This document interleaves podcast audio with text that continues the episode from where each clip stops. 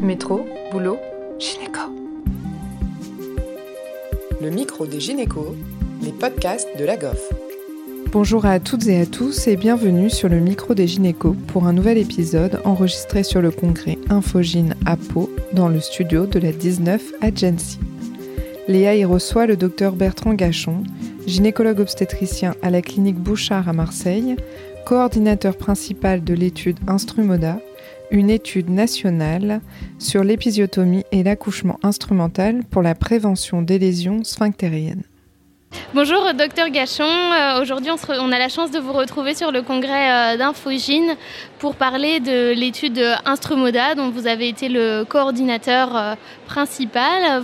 Est-ce que vous pouvez nous rappeler d'abord les principes de l'étude Instrumoda?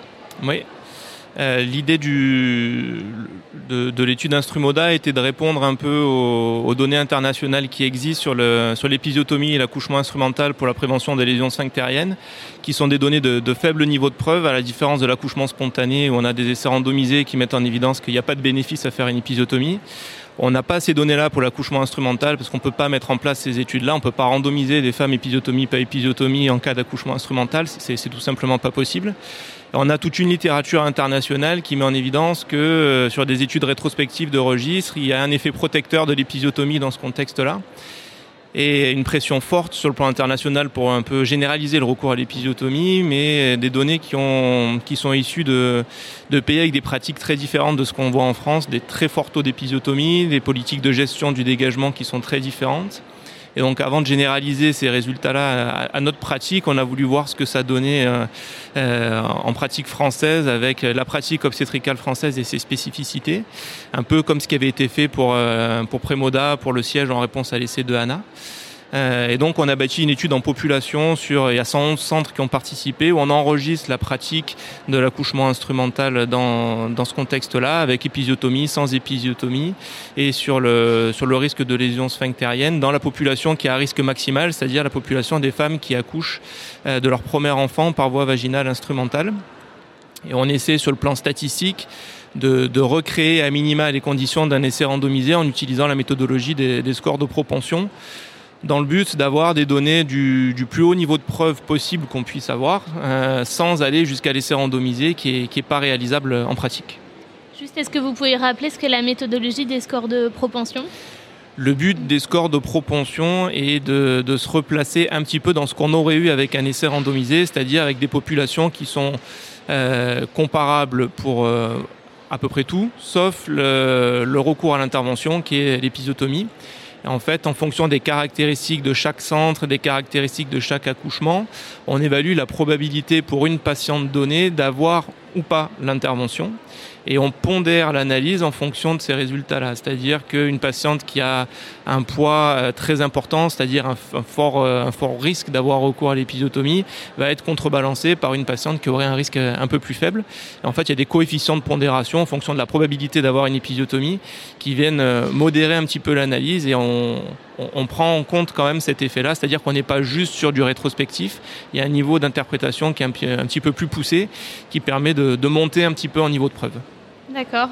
Et donc, quels étaient les critères euh, d'inclusion euh, Les critères d'inclusion, on a voulu se placer dans la situation à risque maximal, c'est-à-dire que c'est la femme nullipare qui accouche par voie vaginale instrumentale, quel que soit le type d'instrument. On a considéré uniquement les présentations céphaliques. Euh, il fallait vraiment que ce soit le premier enfant, c'est-à-dire que les femmes qui avaient accouché par voie euh, haute, par césarienne, n'étaient pas éligibles, même si c'était leur premier accouchement par voie vaginale. On prenait les enfants prématurés, mais à partir de 34 semaines, qui est le terme à partir duquel euh, les trois types d'instruments, en tout cas en France, sont possibles. Et puis après, on prenait tout type de centres, c'est-à-dire qu'il y avait des centres de type 1, type 2, type 3, des maternités privées, des maternités publiques, voilà. Et alors, dans les critères euh, d'exclusion, il y a eu les centres euh, violant l'hypothèse de positivité. Est-ce que vous pouvez nous, expliquer euh, ce que c'était C'est un peu toujours pareil. On essaye sur le plan méthodologique d'essayer de se rapprocher de ce qu'on aurait pu avoir avec un essai randomisé. C'est-à-dire qu'il faut essayer de se placer dans une situation où la patiente est en position d'être dans les deux groupes finalement, c'est-à-dire avec ou sans épisiotomie.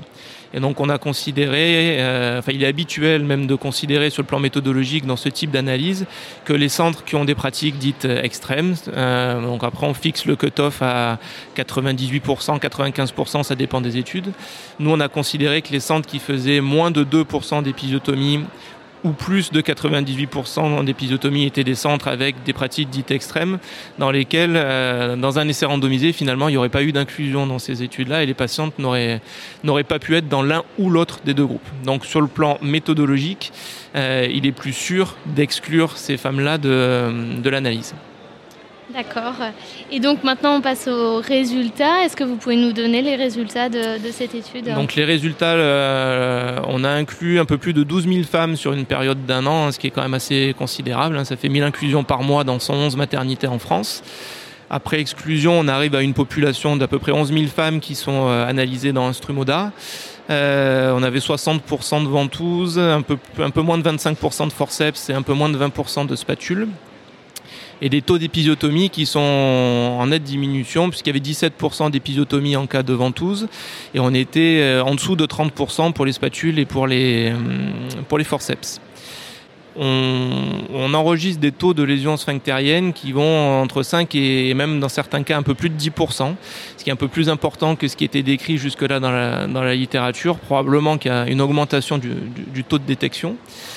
Euh, et quand on fait donc cette analyse avec les, scores de propension, finalement, euh, l'épisiotomie n'était associée à une modification du risque de lésion sphinctérienne que dans le groupe des spatules, avec une réduction du risque de lésion sphinctérienne en cas d'accouchement instrumental par spatule avec épisiotomie, puisqu'il y avait une réduction de 3,8%, et c'était le seul groupe où il y avait un effet qui était statistiquement significatif. Euh, pour le forceps, euh, on avait des taux de lésions sphinctériennes qui étaient autour de 10%, donc qui étaient quand même assez importants, mais sans effet de l'épisiotomie. Et pour les accouchements par ventouse, on avait euh, des taux de lésions sphinctériennes qui étaient autour de 5%. là encore, sans effet statistiquement significatif de l'épisiotomie, on voyait un petit effet, mais qui n'atteignait pas le seuil de significativité. Donc finalement, le seul groupe où l'on observe un effet, c'est l'accouchement par spatule, qui est un groupe un peu franco-français. C'est une pratique qui n'est pas très internationale, l'accouchement par spatule. On a ensuite regardé si le recours à l'épisiotomie était associé à la morbidité maternelle et néonatale immédiate, c'est-à-dire c'est habituel, hein. quand on met en place une intervention, il faut également en évaluer les effets négatifs. Pour la morbidité maternelle euh, immédiate, on a utilisé un critère composite où euh, l'événement était retenu s'il y avait euh, recours à une transfusion sanguine, s'il y avait besoin de mettre à plat un, hématome périnéal au cours du séjour, s'il fallait mettre en place une sonde urinaire pour une rétention aiguë d'urine, si la mère était admise en unité de soins intensifs et s'il y avait besoin de faire intervenir l'équipe de psychologues au cours du séjour. Donc s'il y avait un de ces événements, le critère morbidité maternelle était retenu. Euh, et euh, donc dans les données, euh, après application du score de propension. Pour ce qui est des ventouses, le taux de morbidité maternelle était autour de 10%. Il n'y avait pas d'effet de l'épisiotomie, c'est-à-dire qu'il n'y avait pas de différence significative en fonction du recours à l'épisiotomie. Et pour ce qui était des spatules et des forceps, on observait un peu le même effet qui allait dans le sens d'une augmentation de la morbidité maternelle immédiate en cas de recours à l'épisiotomie, euh, avec une, une augmentation d'à peu près 4% en valeur absolue. On passait euh, grosso modo de 8 à 12% de morbidité maternelle euh, dans ces groupes-là. Pour ce qui était de euh, la morbidité néonatale immédiate, là encore, c'était un critère composite qui était retenu.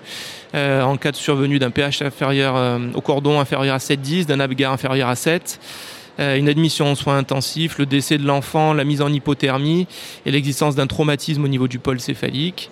Euh, et cette fois-ci, on a observé des résultats un peu plus dissociés, puisqu'il y avait, en cas de ventouse, euh, une augmentation de la morbidité néonatale immédiate en cas de recours à l'épisiotomie. C'est-à-dire que quand on faisait l'épisiotomie, les enfants allaient un petit peu moins bien. Euh, pas d'effet euh, dans, dans, le groupe des spatules et dans le groupe des forceps, on observait par contre une réduction de la morbidité néonatale immédiate en cas de recours à l'épisiotomie, avec une réduction de, de l'ordre de 4% qui était significative sur le plan statistique. Donc au final, on, par rapport à ce qui est décrit à l'international, avec des taux d'épisotomie à plus de 80%, bah, en pratique française, avec des taux bien inférieurs à 30%, et encore une fois dans la population la plus à risque, hein, on est sur de, la femme nullipare, on observe des taux comparables de lésions sphinctériennes. C'est-à-dire c'est le premier constat, c'est que euh, avec une pratique restrictive de l'épisotomie, on a des taux de détection de lésions sphinctériennes qui est comparable à, ce, qui est, ce qui est décrit sur le plan international. Finalement, le seul groupe où il y a un effet qui peut être discuté de l'épisiotomie, c'est le groupe des spatules, avec une réduction qui reste marginale. On est à moins de 3,8%, encore une fois, en absolu, mais au prix d'une morbidité maternelle qui vient augmenter, qui est de plus 4,8%, comme je vous l'ai dit tout à l'heure, sans bénéfice sur le plan néonatal. Donc pour l'instant, l'interprétation qu'on fait de ces résultats-là, c'est que certes, il existe un petit effet significatif sur le plan statistique qu'on ne peut pas négliger, mais avec un poids de morbidité euh, maternelle et un caractère marginal de la réduction du risque qui fait qu'on ne peut pas généraliser le recours à l'épisiotomie dans l'accouchement instrumental, quel que soit le type d'instrument. Euh, et qu'on ne peut pas encourager un, recours à l'épisiotomie dite systématique dans ce contexte-là. Et après, on va avoir besoin d'analyses secondaires pour euh, essayer d'affiner un peu ces, modèles-là, essayer de se placer dans des situations à risque encore un peu plus important, parce qu'il y a quand même cet effet statistique hein, qui existe, et il est possible que dans une situation encore un peu plus à risque, quand on fait un accouchement instrumental par euh, spatule en variété postérieure chez une femme nullipare, eh ben, peut-être que les niveaux de risque sont un peu différents et que bah, le ratio entre la réduction du risque de l'OSA et la morbidité maternelle euh, immédiate peut être différent et peut être un peu plus en faveur du risque de, en, faveur du recours à l'épisotomie. Donc ça, c'est des analyses qui sont prévues euh, dans, les mois à venir. Merci beaucoup, euh, docteur Gachon, pour, pour toutes ces données.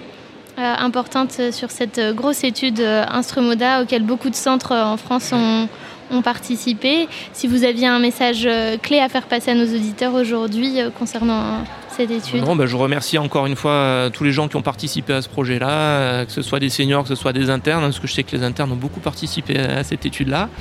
Euh, c'est une étude dont on va parler, je l'espère, pendant pas mal d'années, parce qu'il y a une grosse base de données qui a exploité. Donc il y a beaucoup de travaux qui sont prévus, des travaux annexes. donc voilà, c'est une base, une base qui est partagée et que je serais ravi de partager avec tous les gens qui ont des souhaits de, de, faire des analyses pour améliorer la santé des, mères et des enfants dans le contexte de l'accouchement instrumental, qui est l'objectif un peu plus large d'Instrumoda au-delà de, la question initiale de recherche. merci, merci beaucoup. Merci à tous de nous avoir écoutés aujourd'hui. Rendez-vous la semaine prochaine pour un nouvel épisode. Vous retrouverez toutes les ressources et références de ce podcast dans la description et surtout, n'hésitez pas à vous abonner à la chaîne, à lui accorder 5 étoiles, voire même à en parler autour de vous. Métro, boulot, gynéco.